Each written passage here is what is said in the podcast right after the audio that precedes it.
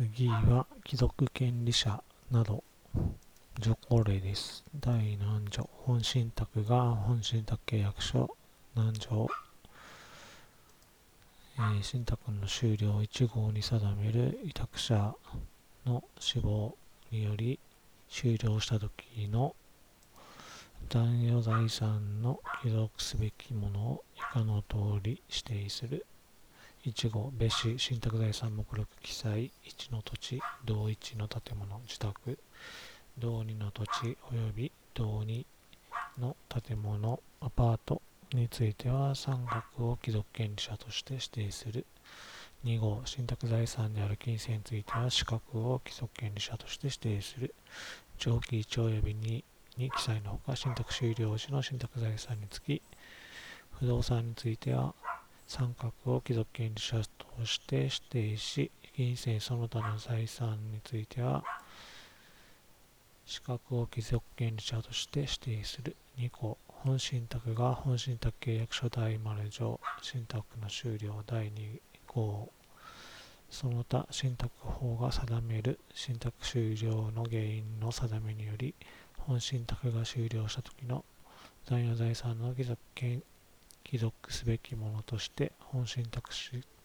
了時の受益者を指定する受益者の死亡終了とそれ以外の原因での死亡信託終了で残余財産の帰属権利者を分けると民信託においては信託の終了時の処理は非常に重要。不動産の単独所有や不動産の共有などにつながります。信託終了時の課税関係にも最新の注意を支払う。例えば、小規模宅地の特定の適用範囲など。えー、例2です。死亡、受益者の死亡終了とそれ以外の原因での信託終了で残余財産の帰属権、帰属先を分けない例。えー、大難条信託終了後の財用財産。1号本信託の終了に伴う財財産の帰属権利者は本信託の生産決了時の受益者。受益者の相続人氏名選択式ですとする。2項生産決了時に信託財産責任負担債務が存する場合で金融機関が求めるときは合意により残余財産の帰属権利者は当該債務を引き受ける。えー、根拠法、信託法182条、183条、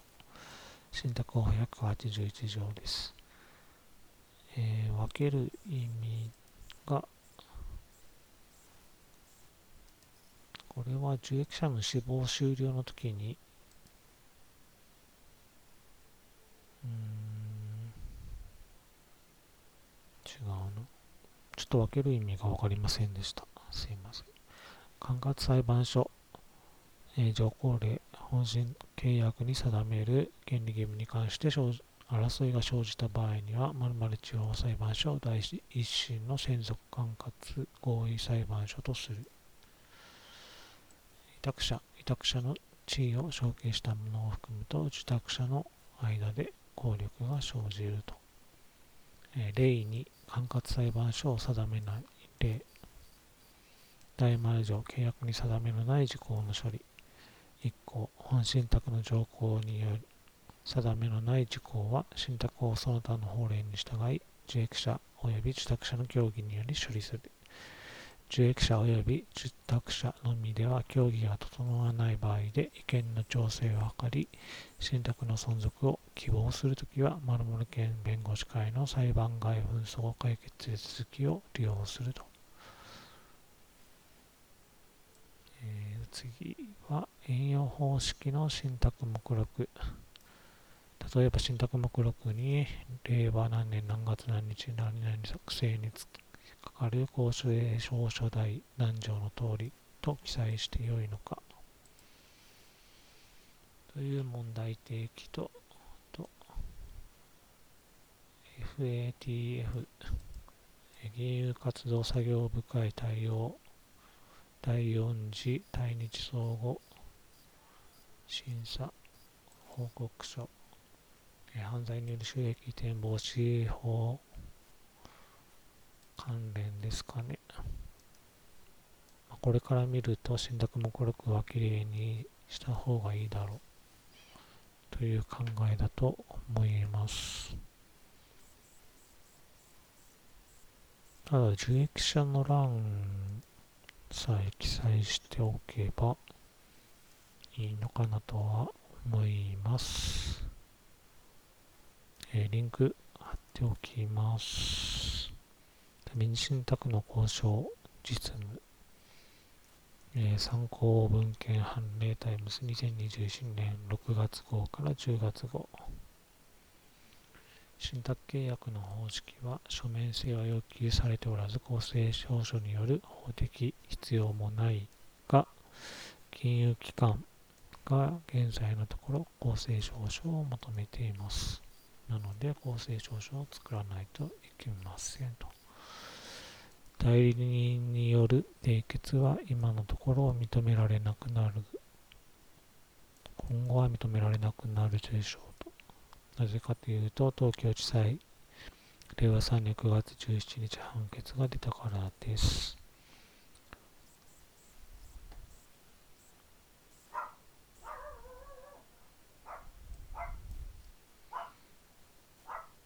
停止条件付き信託契約というのはどうなのか、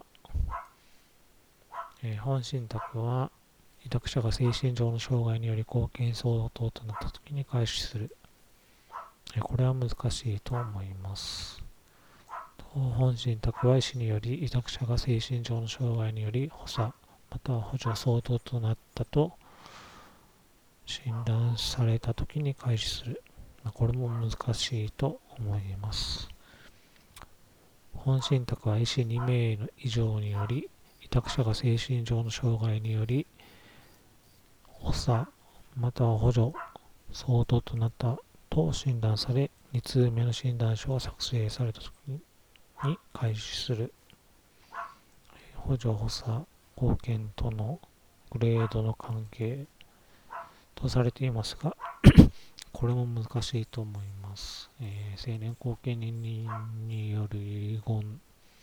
の民法の条文と合わせているのかもしれませんが、後見でも難しいと思います。と信託目的と条項との関係、えー目的条項の機能として受託者が信託事務を行う際の指針受託者が信託財産についてある行為をしようとする場合に、それが権限内の行為か否か、ある結果につき受託者の全館注意義違反があったか否かを判断する基準。信託終了の判断基準、信託変更、追加信託の基準であると。えー以下の要項条項で大丈夫かというので、えー損害賠償の責任を負わない、貸し担保責任を免れる、受託者ですね。えーこれは読むまでもなくという感じだと思います。と条項例。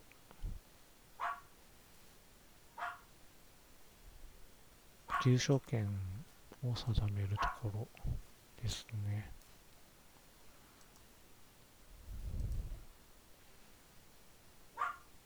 民事信託と任意貢献の比較、え新たにローンを組む場合には信託法信託の方が適しているとありますが、えー任意貢献の代理権目録に記録が可能です。で、信託行為と同じように事前調整できるので、適しているのかなと言われると、わからないとしか言えないですね。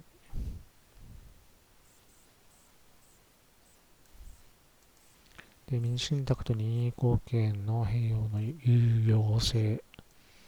について、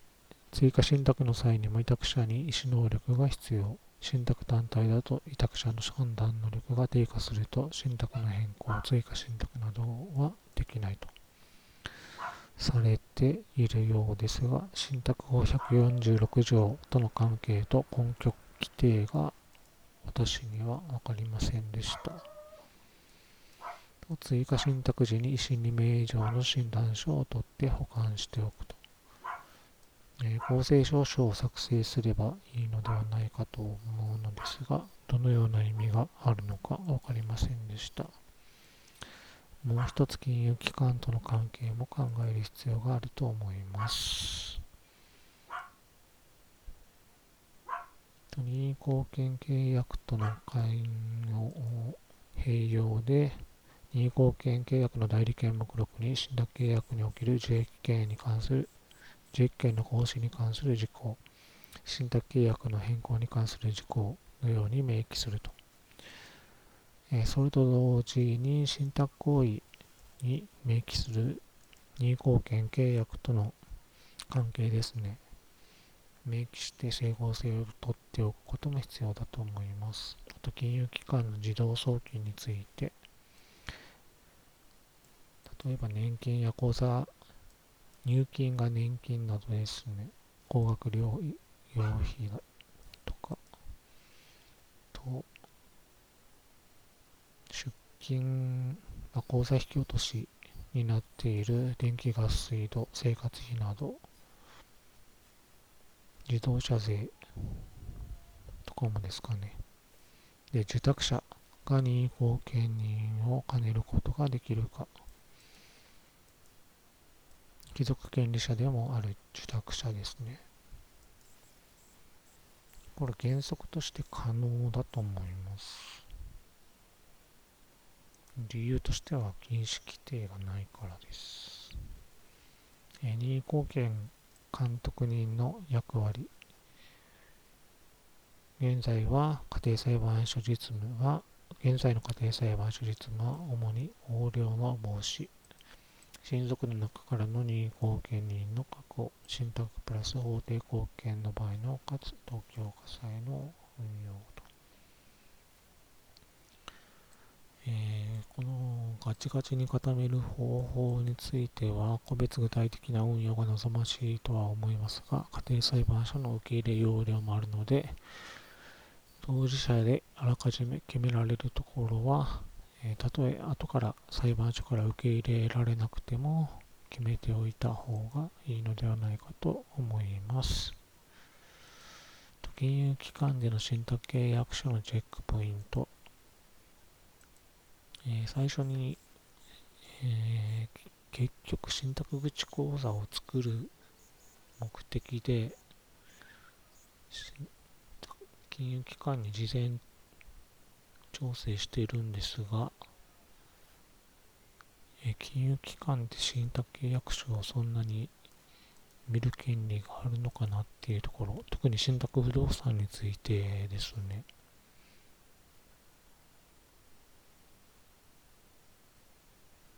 結構、どういう根拠があって見てるのか、見れることができるのかなっていうのは、わからないです。僕たちが普通に預金口座を作るときには見ないはずですよね。身分証明書ぐらいですよね。えー、とりあえずチェックポイント、自己執行義務、全館注意義務、中実義務の免除、信託事務や信託財産に関する帳簿などの作成の免除、信託終了時の最終計算の承認を求める義務の免除、受託者の辞任解任の規定、信託法28条、信託法29条2項正し書き、信託法34条2項、信託法181条、184条、不可条分例、受託者の辞任、えー、後継受託者の同意を得て辞任したときという条項はダメだと。選択法57条1項本文では、受託者は委託者及び受益者の同意を得て辞任できる旨規定されているが、信託契約と信託契約にこれとは異なる規定がある場合、受託者は委託者及び受益者の同意を得た場合には辞任できず、後継受託者の同意を得た場合にのみ辞任できるのか、それとも、委託者及び受託者の同意を得た場合だけでなく、後継受託者の同意を得た場合にも辞任できるのかが不明確である。補足文言の追加を検討する余地あり。これについては、最後の条項にその他信託を応じ定める場合と追加すればよいのではないかと思います。受託者の解任についても同じですね。参考判例は東京地裁平成30年10月23日判決。金融法務事情21225受益者連続型の信託契約において地帯益者死亡による信託終了の定めがない場合または信託期間の定めがない場合に半永続的に信託が継続することにならないか、えー、信託を164条1項で終了すれば可能だと思います。なので、半永続的に信託が継続する継続することにはならないと考えます。えー、チェック内容、遺留分を侵害している場合、取り扱わない金融機関もあると。えー、その場合は金融機関の自由なので、依頼者が望めば金融機関を変更するか、信託を使わないか、どちらかになると思います。金融機関が預金者がこれにより意思能力を喪失したことを知ることができる場合は支払い停止の措置を取りますと。えー、これは窓口業務の場合や郵便物が届かない場合以外で、どのようなタイミングで知ることができるのか教えてほしいなと思いました。預金者の生活に必須な公共料金などについては例外的な対応は可能な金融機関もあるとのことですが、住み分ける根拠や基準は何なのだろうかなと感じます。以上です。